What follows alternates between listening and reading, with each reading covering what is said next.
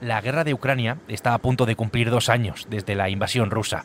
En este tiempo ha pasado absolutamente de todo, de la operación relámpago a la resistencia encabezada por Zelensky, los crímenes y las barbaries y la contraofensiva, de eso hasta la situación actual.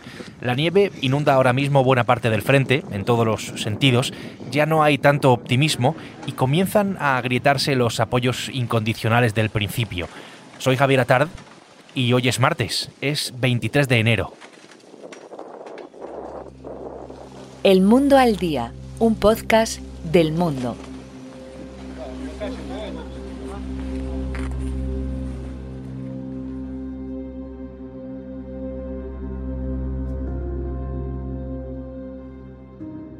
Javier Espinosa es reportero de Guerra del Mundo, está en Kiev. Hola Javier. Hola, ¿qué tal? Muy buenas, Javier. A un mes de los dos años de guerra, ¿Qué ambiente detectas tú estas últimas semanas por allí eh, en el país ahora mismo? Pues digamos que ha cambiado bastante, porque ya no es el optimismo que se vivió durante mucho tiempo el año pasado, y están aceptando que el conflicto puede durar muchos años y que eso va a incrementar la destrucción y el sufrimiento de la población civil, ¿no? Eh, digamos que es un sentimiento compartido en todo el país, en todas las partes del país donde he estado, tanto en el este, en las zonas cercanas al frente, como en la propia capital. Empiezan a comprender que esa esperanza que tenían de conseguir eh, romper las líneas y recuperar todo el territorio en eh, un espacio de tiempo bastante corto, ellos pensaban incluso en el año pasado, eh, eso no se va a materializar. Entonces eh, están teniendo que adaptar todo lo que es su futuro, incluso la economía, a una guerra de larga duración.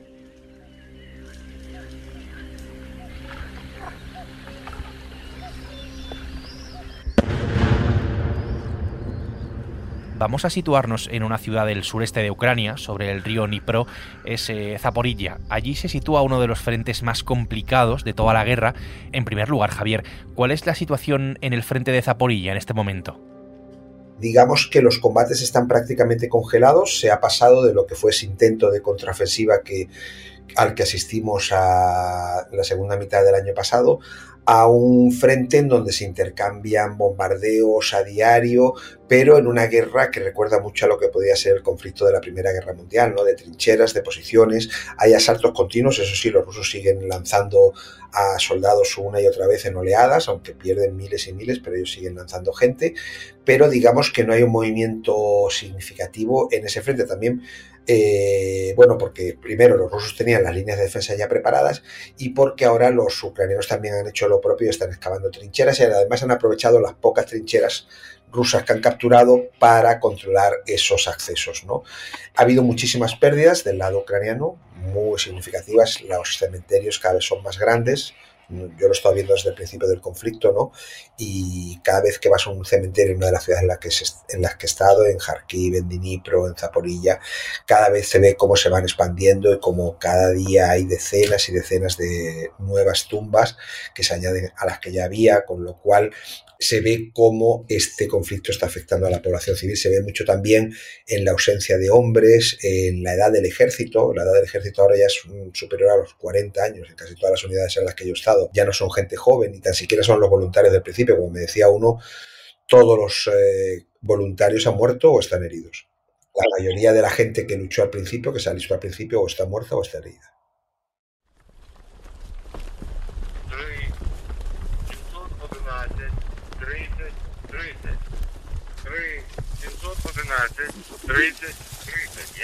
Javier, tú estás contando, se lo explicamos a los oyentes todo esto, porque has conseguido llegar hasta allí, al frente, eh, en Zaporilla, entre temperaturas eh, bajo cero, como nos podemos imaginar, y ese silencio atronador que solo se rompe con el sonido de la guerra, hasta lo que se conoce en el argot militar como la línea cero. Eh, las posiciones enemigas están, no obstante, a 300 metros. Un sitio al que solo se llega con, soldados eh, sin móviles por el peligro que entraña pues, poder ser eh, localizado a través de ellos. ¿Cómo es el camino para llegar hasta allí, hasta un sitio como ese? Es tan complicado como lo es para ellos, pero para nosotros tenemos la ventaja de que nosotros vamos un día y volvemos. Ellos se tienen que quedar allí tres y cuatro días, porque las rotaciones se hacen solamente cada cuatro días, precisamente por lo peligroso que es hacer esa rotación. Date cuenta que tienen que ir por la noche, porque son, sobre todo en Zaporilla, son espacios abiertos, son planicies. Existe ahora mismo una gran actividad de los drones que es el eh, nuevo elemento que está definiendo todo este conflicto, que les imposibilita reabastecer esa posición de comida, de cualquier tipo de logística durante los cuatro días. Entonces ellos salen a primera hora de la mañana, estamos hablando de las tres, las cuatro de la mañana, que es cuando se ponen a caminar, y tienen que llegar a la posición o salir de ella a esa misma hora. Y bueno, estamos hablando de unas condiciones de menos 15 bajo cero, que fue lo que había cuando yo estuve por allí, y pequeños huecos que sí tienen calefacción porque tienen una especie de hornillos conectados a generadores y tal y cual, donde duermen medio acurrucados y de donde no pueden salir y donde reciben constantes ataques, los drones sobrevolando todo el rato porque la presencia ahora de los drones en ese frente por lo menos es masiva, se les ve por todas partes y eso imposibilita muchísimo el desplazamiento. Me contaban una de las anécdotas en una de las trincheras que lo que hacen es comer muy poco para no tener que salir a hacer de vientre, a hacer sus necesidades, porque todas las veces que abandonan el hueco están poniendo en riesgo su vida.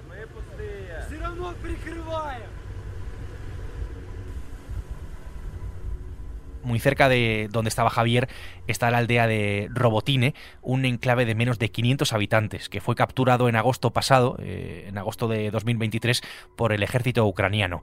Ese es el principal logro, entre comillas, de eso que se conoce como la contraofensiva, que es un término del que se ha hablado largo y tendido, lo hemos hecho aquí, aquí también en todos nuestros episodios en los que hemos hablado sobre Ucrania, con Javier, con, con Alberto Rojas, ese contraataque de Kiev, esa contraofensiva, para ir básicamente recuperando territorio ocupado por Rusia. En un primer momento esa contraofensiva eh, tuvo un gran resultado. No sé ahora, Javier, si podemos hablar de fracaso desde la segunda mitad del pasado año, si podemos hablar en esos términos de, fracaso, como digo, para hablar de la contraofensiva, quizá em, por el gran coste humano para la magnitud de lo que se ha conseguido recuperar.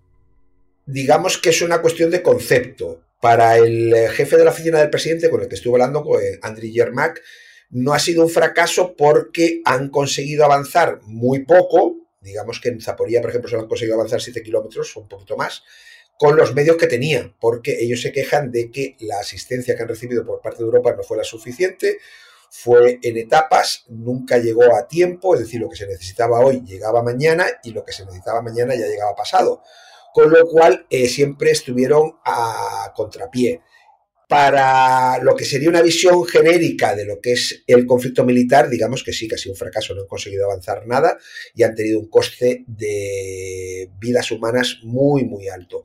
Ellos, ya te digo, le echan la culpa a la falta de suministros eh, bélicos que no fueron lo suficientes. Y sobre todo, claro, se enfrentaban a un ejército que había tenido muchos meses para trincherarse, porque estas mismas armas, como ellos dicen, si las hubiesen recibido en el 2022, ahora mismo estaríamos en otra posición, pero las recibieron en el 2023.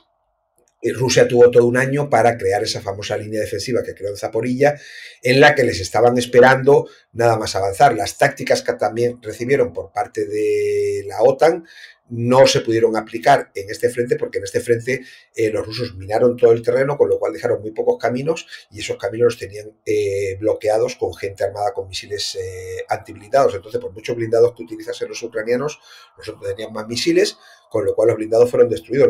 el poco terreno que han conquistado lo han conquistado a la vieja usanza, que es enviando soldados con apoyo de morteros y esos soldados son los que consiguieron desalojar a los pocos rusos que consiguieron vencer en esa contraofensiva. Коли він сам каже, що я завершу війну, мені здається, що це за 24 години це esta es sin duda una de las voces de uno de los personajes eh, de estos últimos años más conocidos, que más eh, famoso y más notable se ha hecho en, estos últimos años. Si hay un rostro que representa la lucha, la resistencia del pueblo ucraniano frente a la invasión, ese es el de Volodymyr Zelensky, el presidente de, Ucrania. Una figura política que emergió pues, desde el primer momento, diría yo, quedándose en el país, liderando a los suyos, eh, ha gozado de un gran respaldo popular, indudablemente que, mm, que, no ha perdido, eso hay que decirlo, pero que empieza, digamos, a resquebrajarse. En diciembre, ya en ese mes, el Instituto Nacional de Sociología de Kiev advertía de esas grietas de un 84% de confianza eh, al principio de la guerra al 62% actual. La de su gobierno, la, la, confianza en su gobierno de los ucranianos, está en el 26%, viniendo de un 52%. Hemos pasado de un gran respaldo abrumador a, en fin, entiendo que en paralelo y por el devenir de la guerra, a ver, Javier, estas grietas y estas críticas incluso a Zelensky. Sí, sobre todo la oposición y muchos de los militares que están sobre el terreno dicen que el gobierno y los asesores de Zelensky, él también, dan una visión demasiado rosa de lo que está pasando sobre el frente. O sea, ellos tienen una emisión televisiva que agrupa la mayoría de los canales eh, televisivos del país, que se llama Telemaratón, y dicen que lo que se escucha ahí, la visión que dan sobre lo que está pasando sobre el frente, es una visión rosa y que básicamente es mentira. Eso es lo que la palabra, incluso palabras mucho más fuertes utilizaban los militares sobre el terreno, ¿no? Entonces la oposición empieza a acusar a Zelensky de tener ciertas tendencias autoritarias, de intentar acallarles, de intentar controlar la libertad de expresión, de no convocar elecciones, aunque en este caso lo justifican, porque claro, en mitad de la guerra convocar unas elecciones es bastante complicado, sobre todo en la situación ucraniana, ¿no? Digamos que lo que era antes un héroe para la población en general, comienza a ser un personaje cuestionado, sobre todo por su enfrentamiento con el jefe del ejército, enfrentamiento que no es público, pero que todo el mundo lo conoce, con Zalushny, con el general Zalushny, que para ellos sí es el, el real héroe de, de, toda esta guerra, ¿no? Entonces, en esta confrontación de personajes, evidentemente quien sale perdiendo es Zelensky.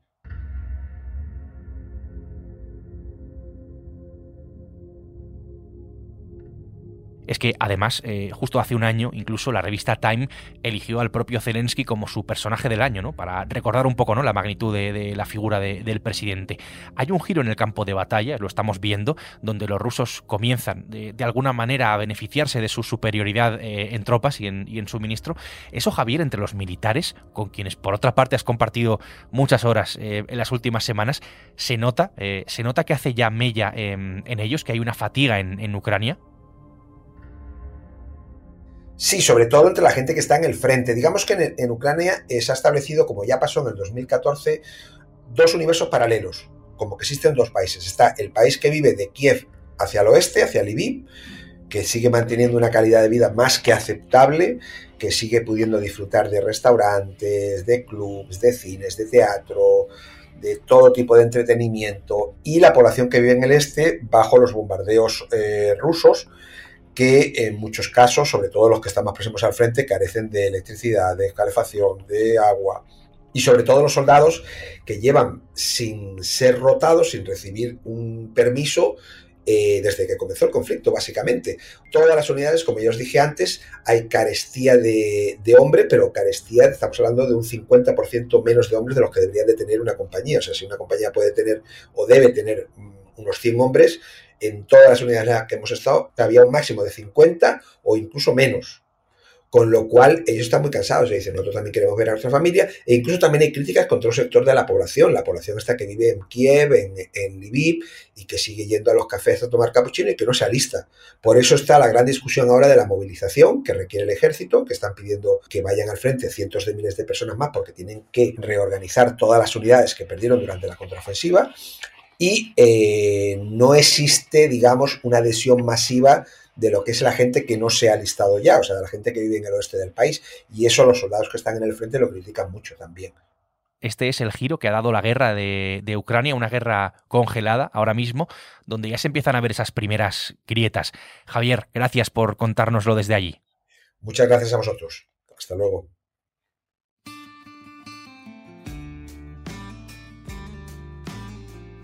Desde Ucrania, Javier Espinosa ha hecho posible este episodio del Mundo al Día, un podcast que puedes escuchar todos los días en elmundo.es, en la web del mundo y en las principales plataformas de audio, donde además tienes la opción de suscribirte. Mañana será miércoles y aquí estaremos. Será eso sí con una nueva historia. Hasta entonces, gracias por estar al otro lado y saludos de Javier Atard. Has escuchado El Mundo al Día, un podcast del mundo